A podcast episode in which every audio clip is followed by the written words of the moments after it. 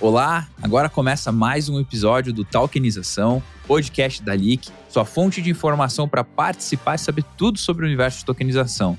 Eu sou o Felipe Persigo, cofundador CMO da Leak, e hoje eu estou aqui também com o Daniel Coquieri, cofundador e CEO da Leak. Fala Felipe, olá a todos que estão nos ouvindo aí, mais uma edição do podcast da Leak. E hoje a gente vai falar de um assunto que é importante, né? Bem importante, todos, todos são, né? Mas esse aqui a gente vai falar especificamente de proteção dos tokens, né? De onde, de onde ficam guardados os tokens. Exatamente, onde que a gente armazena os tokens, né? Então, para você que nos ouve hoje, vocês vão sair daqui sabendo como que você faz para armazenar os seus tokens, como é que funciona, por exemplo, a custódia dos tokens pela Leak, ou caso você queira fazer sua própria custódia em uma carteira, né, as chamadas wallets, você também pode fazer. Então, acho que para a gente começar, né, Daniel, uma das perguntas que as pessoas muito perguntam para nós nas redes sociais é como que funciona a custódia dos ativos? Eu consigo fazer a minha própria custódia ou ali que faz a custódia do ativo? Tem essa possibilidade hoje de, por exemplo, como nas corretoras de cripto, a pessoa comprar um Bitcoin ou um token qualquer lá dentro da LIC e ele transferir isso para uma outra carteira ou ele necessariamente tem que deixar lá dentro? Acho que começa com essa pergunta, aquela pergunta de sempre, né? A primeira, e aí depois a gente pode falar um pouquinho, explicar o que são as wallets, quais são os tipos, né? Para o pessoal poder se contextualizar um pouco melhor. Não, claro, Felipe. Eu acho que aqui a, a, pergunta ela não é tão simples, vai depender muito de cada token, né? A resposta aqui. Mas a gente pode primeiro explicar que muitas pessoas às vezes tem dúvida, né, da custódia, como é que funciona uma custódia de tokens. E no final do dia você não está custodiando os tokens, né? A custódia é da palavra, da chave privada da carteira aonde os tokens estão, né? Então assim, não é que a gente guarda os tokens, a gente guarda, né, a custódia da palavra, a, chave privada, né? Então, pegando um conceito aqui do que é uma wallet de blockchain, né? O que é uma carteira de blockchain? Quando você cria uma carteira no blockchain, né? E aí a Leak, quando você investidor cria uma conta na Leak, a Leak cria a sua carteira no blockchain, essa carteira tem duas chaves, né? Dois endereços, vamos dizer assim, né? Um é a chave pública, né? O endereço público, que é o. Se a gente criar um paralelo, né, Felipe, com uma conta em um banco, é a agência e a conta, né? Que é um dado público que você pode passar para o teu. Hoje, hoje a gente tem o exemplo da chave Pix também, né, Daniel? Que hoje você pode emitir uma chave aleatória do Pix e mandar para alguém. Exatamente. Então você tem no blockchain uma, uma chave da sua carteira, né? Que é o endereço da sua carteira, que é o que você manda para alguém depositar, ou é onde você vê onde estão os seus tokens, né? O que, que tem dentro da sua carteira, que é essa chave pública. E a gente tem dentro do blockchain a chave privada, né? Que a chave privada, também criando esse paralelo para o pessoal entender, é como se fosse a senha do teu banco. Né? A senha do teu banco lá, agência, conta, todo mundo sabe que você pode passar para o teu amiguinho para ele fazer um TED para você, mas a senha do banco você não passa, né? Porque com a senha do banco, não é só a senha, né? Hoje os bancos têm lá o 2FA também, mas com a senha e com o 2FA eu posso transferir os fundos, posso fazer as operações.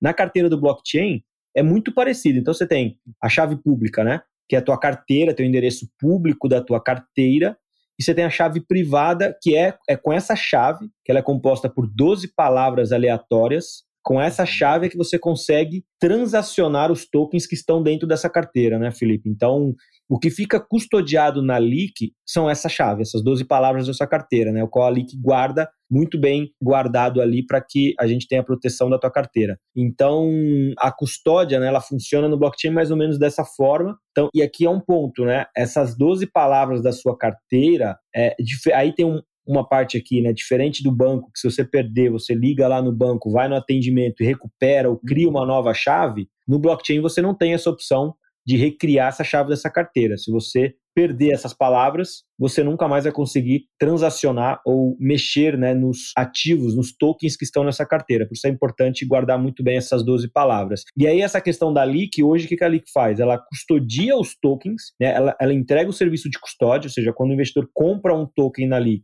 a gente guarda para ele a, a, palavra, né, essa chave privada da carteira, e guarda ali para ele é, os tokens. E Alguns tokens a gente permite o investidor transferir para fora do ambiente da LIC e outros não, né? E por quê? Vai depender muito da natureza do token do ativo, né? Então, se a gente pegar aqui o token do Cruzeiro, ele tem um mercado secundário, ele é, ele é, negociado em outras plataformas. Então faz sentido a gente deixar o investidor transferir esse token da LIC para outra plataforma, para que ele possa vender ou negociar em outro lugar, ou até mesmo ele fazer a custódia própria, né, Felipe? Quem tem aí, Sim. quem tem conhecimento, tem a, a carteira, pessoal pode transferir para a tua carteira própria. O Felipe pode falar, vai falar um pouquinho mais das diferenças né, dessas carteiras. E tem tokens que todo o processo de liquidação dele vai acontecer dentro do ambiente da leak, então não faz sentido a gente deixar esse token ser transferido para fora, porque não tem, não tem essa necessidade, não tem um mercado secundário, não tem um mercado fora daquele ambiente da leak, então o token ele fica restrito e guardado somente na carteira da leak. Então, dentro da leak você vai ter investidor opções, né? E o próprio token ali Sim. vai explicar, ó, esse token eh, você pode transferir para fora da leak, esse token fica somente no ambiente da leak, né? uhum. né? Então, vai muito de cada token, de cada ativo que a gente está tokenizando, Felipe. Não, legal. Eu acho que até para a gente voltar um passinho para trás, para já dar mais alguns para frente, eu quero que só quem aqui nos ouve, né, guarde que quando nós falamos carteira, wallets, né, muito comum usar o termo wallet, que nada mais é do que carteira na tradução para o português, é basicamente a carteira ela funciona como meio de caminho, né, Daniel, entre você e o saldo dentro do blockchain. E esse meio de caminho ele só consegue ser acessado com essas chaves que você comentou, né, que é a chave pública e a chave privada onde a chave pública é o endereço que a pessoa ela pode compartilhar, por isso que o nome vem de público, e a chave privada é o backup, né, da, daqueles saldos que ela vem a ter. E é muito legal isso que você falou a respeito das palavras e por que, que são palavras, né? Acho que eu vou só explicar isso rapidamente porque é interessante as pessoas entenderem por que, que são palavras aleatórias, né? É, não sei se você lembra, mas o primeiro contato que eu tive com cripto lá em 2012, 2013, as chaves privadas elas eram números gigantescos, né? Eram coisas assim enormes. E você tinha que guardar tudo aquilo em um TXT dentro do teu computador ou algum lugar, e era fácil de você perder. E aí eles criaram um número memônico, né? Eles conseguiram, através de palavras, criar todo esse código gigante. Então é quase que uma abreviação, né, desse grande código, até para que as pessoas possam entender um pouquinho o porquê de palavras, né? Porque quando a gente fala palavra, meu, como assim palavras, né? Por que, que eu tenho que guardar esse monte de frase? E talvez a pessoa que esteja nos ouvindo e nunca montou uma carteira se pergunta, como assim, que palavras? São basicamente, né, Daniel, de 12 a 24 palavras 100% aleatórias, tipo cachorro, gato, passarinho, avião, carro. Então, tipo assim, cara, como que isso é o que garante o meu acesso, né? Mas nada mais é do que um número memônico de um grande código. Então, eu posso dizer para você que nos ouve que a wallet, a carteira, serve para você armazenar os seus criptoativos, serve para você ter acesso das informações na sua carteira, naquela chave pública específica dentro do blockchain, e é por isso que ela é tão segura, né? Porque ela é protegida por um tipo de criptografia. E aí entra aquela questão, né, Daniel? Onde que fica armazenado os saldos de cripto dentro daquelas, daqueles pendrives, né? As pessoas perguntam, pô, mas Bitcoin, o token da Leak, se eu mandar para um pendrive, ele fica no pendrive? É num pendrive? Não é pendrive? Qual é a diferença desse software? Você quer explicar um pouquinho o que, que seria por exemplo, uma paper wallet, uma hard wallet ou uma software wallet. Escolhe uma delas e explica para o pessoal e depois eu entro na, em alguma outra. Eu, eu vou fazer o seguinte: essa explicação eu vou deixar até para você, mas eu vou explicar um pouco de como funciona é, o, o, processo do que a leak, né, ou do que uma corretora geralmente faz para armazenar essas chaves, né? Geralmente a corretora, como a Leak, ela tem três tipos de wallets, né? Onde está tá guardado os fundos dos clientes ali, né? Então a gente tem um, uma carteira que a gente chama carteira quente, que é justamente a carteira, né, aonde a corretora usa para ficar transferindo esses ativos quando você fala, ah, tira meu token daí e manda para cá. Sai dessa carteira quente, né? Você tem uma carteira que a gente chama de carteira warm aqui, que é uma aquecida, que caso a carteira quente ela esvazie, porque em algum dia teve um volume muito maior de saída ou entrada, você tem um acesso mais rápido a essa carteira warm para poder reabastecer. E você tem uma carteira que a gente chama de carteira fria, né? Como se fosse um cofre de fato que está guardado que ninguém mexe, né? É porque geralmente nas corretoras, né, ou, no, ou na, ou, ou, na própria leak, é, eu tenho muito mais custódia guardada do que ela sai e entra todo dia, né? O fluxo de entrada e saída desses ativos na corretora é bem pequeno comparado ao tamanho de custódia que ela tem guardada. Então, boa parte, quase 95% da custódia ela fica guardada numa carteira fria, que aí aqui tem toda uma questão de segurança, de não estar conectada na internet, de ter múltiplas assinaturas, de estar em uma carteira física também. Tem uma série de questões. As chaves todas, por exemplo, da. Eu vou falar o exemplo aqui da Liquid, da Bitcoin Trade que a gente usava. A chave, né, palavras, elas ficam num dispositivo chamado HSM, que é um dispositivo usado muito pela indústria de cartão de crédito para armazenar informações e aí, dentro de algumas regras de segurança, esse dispositivo tem, por exemplo, que é bem interessante, se alguém tentar invadir esse dispositivo para copiar, para pegar essas chaves, o, o, dispositivo ele tem um mecanismo de autodestruição. Então, ele não deixa ninguém, ele não deixa nenhum nenhum invasor conseguir entrar, e se entrar, ele auto se apaga ali para evitar que o invasor consiga pegar essas chaves. Né? Essa é uma tecnologia usada, inclusive, nos chips de cartão de crédito, o HSM. E aí a gente vai entrar uma parte técnica aqui, acho que a gente não precisa ser tão técnico, mas é importante entender que tem uma série de processos de segurança entre essas carteiras de uma corretora, do caso da LIC, quando ela está custodiando esses ativos para manter isso em segurança, né? Aí agora, isso é a corretora. Agora o Felipe pode falar um pouquinho mais, Felipe. Claro. Quando o cliente decide custodiar os ativos dele, né? Então, por exemplo, agora eu vou te perguntar, Felipe, vamos inverter aqui. eu estou lá com o meu token na LIC do Cruzeiro e eu quero passar esse token para minha carteira, para uma carteira minha. Quais seriam as opções de carteira que eu posso fazer a custódia? Ou seja, para a galera entender, eu, Daniel, assumo a responsabilidade e guardo essas palavras, essa chave privada comigo, né? Quando a gente está na LIC, é a LIC tem todo esse procedimento para guardar para você. Quando está na Bitcoin Trade lá, ou no, também tem, tinha todo esse procedimento. Mas quando eu Daniel falo, não, eu sei o que eu estou fazendo, eu quero guardar. Que tipo de wallet eu tenho e como funcionaria e quais são os riscos, Felipe? Eu vou passar essa não. bola para você. Não, legal. Acho que bem isso que você falou, né? Quando a gente fala da corretora ali, que a gente tem uma série de seguranças. Então, em tese, a gente deveria ter esse mesmo cuidado quando nós cuidamos do nosso próprio dinheiro, quando, a gente, quando por exemplo, eu, no caso aqui, estou fazendo a custódia, né? Então, se eu quisesse transferir o saldo lá da, da LIC, de qualquer criptoativo ou token, para uma carteira, eu teria uma opção mais simples, que é uma, chamada Software Wallet, o que, é software wallet? Ela é uma, um, um software, né? Então pode ser um aplicativo dentro do teu celular, onde você consegue instalar esse aplicativo e fazer a custódia lá dentro. Então, de uma forma bem simples, você baixa o aplicativo, configura a carteira dentro ali do, do, do ambiente do celular, salva suas chaves é, privadas. Muitas vezes tem carteiras que armazena dentro do próprio celular ou no iCloud, que é o caso até da Coinbase Wallet mas tem uma série de riscos. Então, quais seriam esses riscos? Primeiro, eu ter anotado alguma palavra errada, e no caso, no dia que eu perdesse meu celular, por exemplo, precisasse recuperar esse saldo, eu teria que digitar essas palavras, e se eu tivesse anotado alguma coisa errada, teria problema. É, então, tem esse primeiro problema. Se eu armazenei dentro do celular, perdi o celular e não tenho como recuperar o arquivo com os dados, eu perco acesso à carteira. Ou, num terceiro caso, se eu tenho as palavras-chave guardadas no iCloud, qualquer pessoa mal intencionada conseguiria hackear o meu iCloud. É, e aqui eu estou falando de pessoas que já aconteceu isso, né?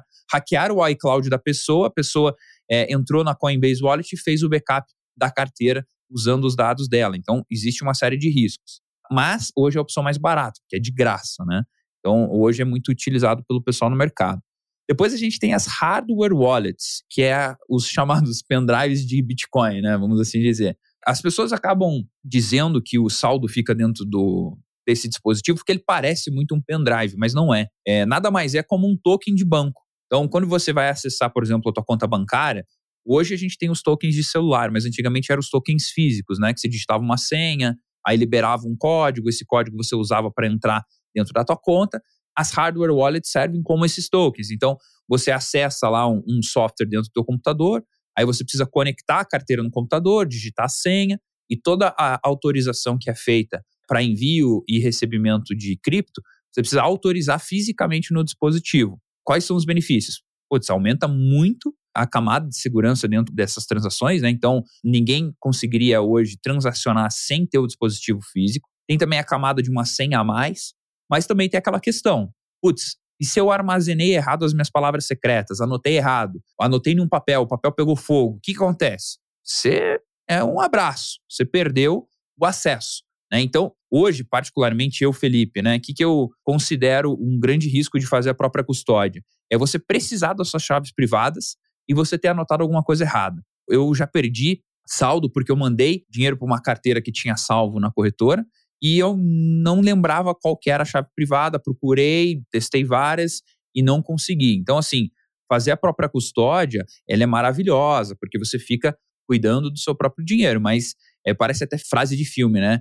Com grandes responsabilidades vem grandes desafios. Então, assim, você quer ter a tua própria custódia, você também tem que ter a própria responsabilidade ali de fazer uma gestão de segurança. Tem dispositivos, né, Daniel, que é chapa de aço, que você anota numa chapa de aço, Aí você pode enterrar ela resistente a fogo. Mas é aquele negócio, né? Eu tenho letra feia, cara. Então, assim, eu, quando anotei minhas chaves privadas, vai parecer até bizarro. Eu pedi ajuda pro meu pai. Eu falei, meu, anota aí para mim, porque a minha letra é um garrancho que eu tenho certeza que eu vou esquecer. Eu vou fazer cagada aqui, eu vou perder essas palavras se precisar, né? Então são esses, hoje, as duas principais formas de você armazenar. Teu celular, num, num software, ou através de uma hard wallet, é, armazenando isso também. Então, mas aquilo, tem que ter responsabilidade, né, Daniel? Ah, é, é assim, a gente vai criando paralelos aqui para ficar mais claro, né? Porque parece tudo muito confuso, mas eu sempre falo assim, fazer custódia própria dos seus criptoativos, né, seja tokens que a LIC emitiu e ela te permite fazer a custódia própria, ou seja, criptoativos, Bitcoin, Ethereum, é como se você guardasse de volta dinheiro embaixo do colchão. Uhum. Né? Você, está é, é, é, com essa responsabilidade de não deixar o colchão pegar fogo, não deixar molhar, né? que senão o teu dinheiro que está ali vai molhar, vai estragar e acabou. O dinheiro é notas. Cortou, pegou fogo, o banco não vai te dar uma nota nova. Então, assim, você fazer custódia dos seus criptoativos é um paralelo muito parecido. Você está literalmente guardando com você dinheiro, porque são ativos muitas vezes, né, Felipe, líquido, que viram é. dinheiro em questão de segundos. Então, Bitcoin, uhum. Ethereum, os tokens, eles são, têm liquidez. E você está na responsabilidade de guardar aquilo. É bem complexo, mas é uma, é uma opção, é uma opção a mais. Quem realmente, é o que você falou, quem tem conhecimento técnico, quem tem mais conforto em falar, eu vou guardar comigo os meus ativos, porque eu não confio em ninguém e tenho, sei fazer, é uma opção a mais, né? Coisa que hoje no claro. mercado você não tem para os ativos financeiros, você não consegue comprar uma ação e guardar com você. E nem faz é, muito hoje... sentido na minha cabeça, tá, pessoal? Até assim, o meu lado, Daniel, falando aqui, eu vivenciei quatro anos como dono de corretora e 90% das pessoas não queriam fazer a custódia própria, porque realmente é um risco, ela quer ter uma custódia segura. E aí entra o papel da LIC, entregar uma, uma, uma segurança para o investidor, dizendo, nossa, os tokens aqui estão seguros por isso, isso e isso. A gente a gente investe em segurança, a gente investe em procedimentos para manter os seus ativos, a sua wallet segura, né?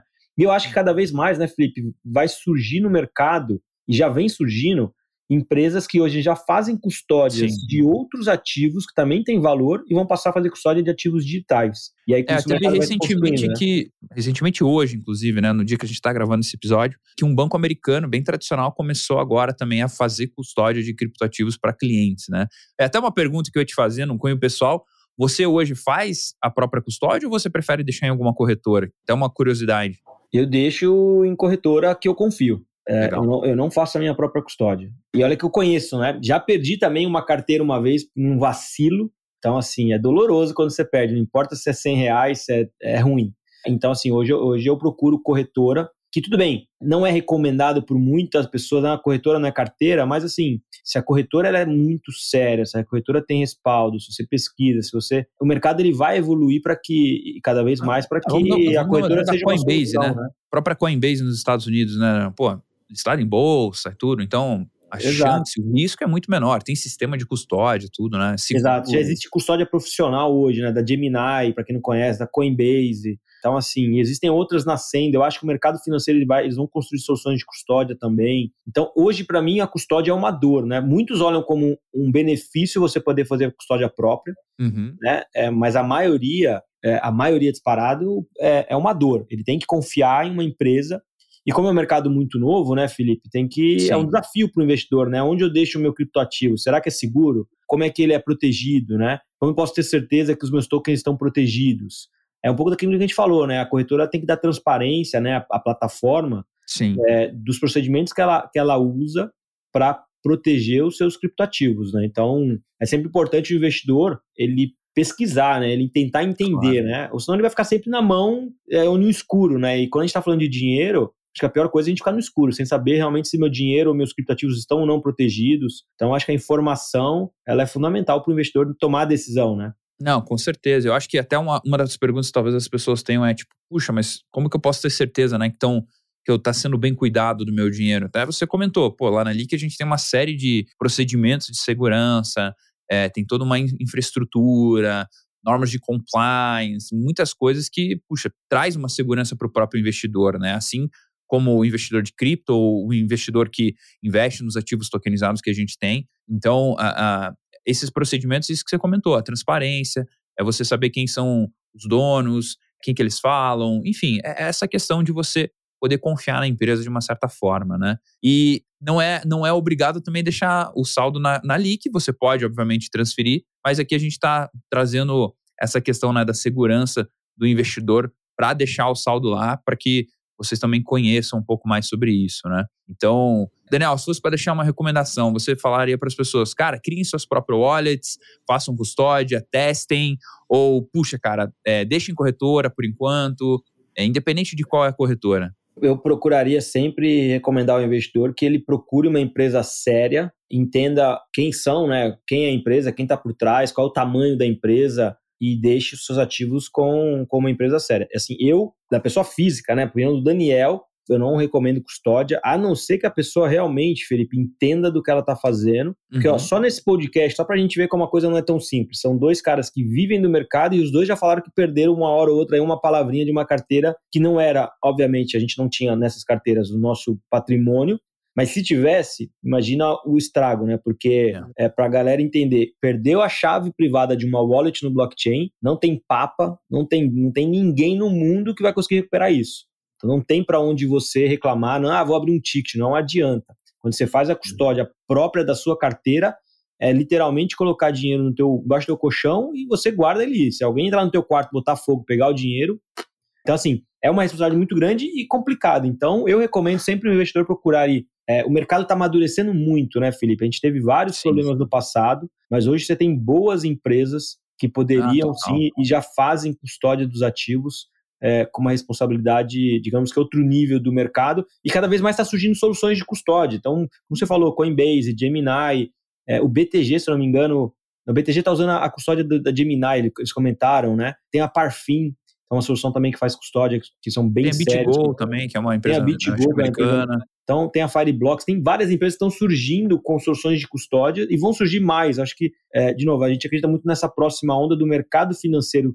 O mercado financeiro, que já faz custódia de ativos, eles uhum. também querem, no momento, fazer custódia de ativos digitais, porque esse é o futuro do mercado, né? É, com certeza. Então, pessoal, fica a dica para vocês que estão nos ouvindo. Quer fazer a própria custódia? Saiba dos riscos. Eu, eu aconselharia, abre uma carteira, veja a complexidade do negócio, entenda, até para você entender aquilo que nós falamos hoje. Sinta-se à vontade também a procurar uma empresa de segurança que você possa confiar. E também já quero até agradecer o pessoal que ficou até agora aqui nos ouvindo, Daniel. Se vocês tiverem dúvidas, pessoal, a respeito sobre carteiras, sobre outros temas nesse sentido, visitem o nosso site, leak.com.br e também siga-nos no Instagram, leak.digitalassets, para que você possa acompanhar o que a gente tem postado lá todos os dias. No próximo episódio, eu estou pensando aqui, talvez a gente podia trazer alguns convidados, é, ainda não é nada certo, mas eu acredito que seria muito legal trazer um pouco uma galera ali do time de desenvolvimento lá dali. Quem? O que, que você acha, Daniel? Para falar um pouquinho de tecnologia. É, você sabe que os caras lá gostam de conversar sobre isso, né? Eu acho que seria interessantíssimo um bate-papo para eles explicarem melhor, do ponto de vista técnico, inclusive, né, Felipe? O que é um smart isso. contract? Tem gente outro dia estava numa reunião aqui, galera, assim, com a turma, e houve essa discussão, né, do smart contract, disso, daquilo, e ali até que surgiu a ideia, né, pô, vocês podiam gravar um podcast lá para conversar sobre isso, é um tema mais técnico, mas também super interessante. É, a gente também quer trazer a galera de compliance, risco e fraude para falar também sobre as políticas de compliance, de risco e de fraude da LIC, também são super é, relevantes para o investidor entender o quão sério a empresa está lidando com, com esses assuntos, né? Tem um time de marketing aqui, que inclusive participa do podcast, que a gente ficou de também falar como é que é a Leak, né? Como é que funciona um pouco essa nossa estratégia de marketing como um todo no mercado de blockchain, tecnologia e cryptocurrency, né, criptomoedas, enfim, tem muita gente lá dentro da A seleção foi escalada com peso, né, Daniel? Agora, bom, vamos ver quem vem na primeira leva da semana que vem e vamos ver quem vai vindo depois. Mas tem com muito... certeza vai ter bastante gente. Tem muita gente dali que, que tem que estar tá aqui participando e trazendo conteúdo para o mercado. Eu acho que dá para escolher aí e tem bastante episódio. Então, gente, a gente se vê no próximo episódio. Espero que vocês tenham curtido. Não esqueça também de compartilhar e acessar nossas redes. Um abraço. Valeu, pessoal. Obrigado.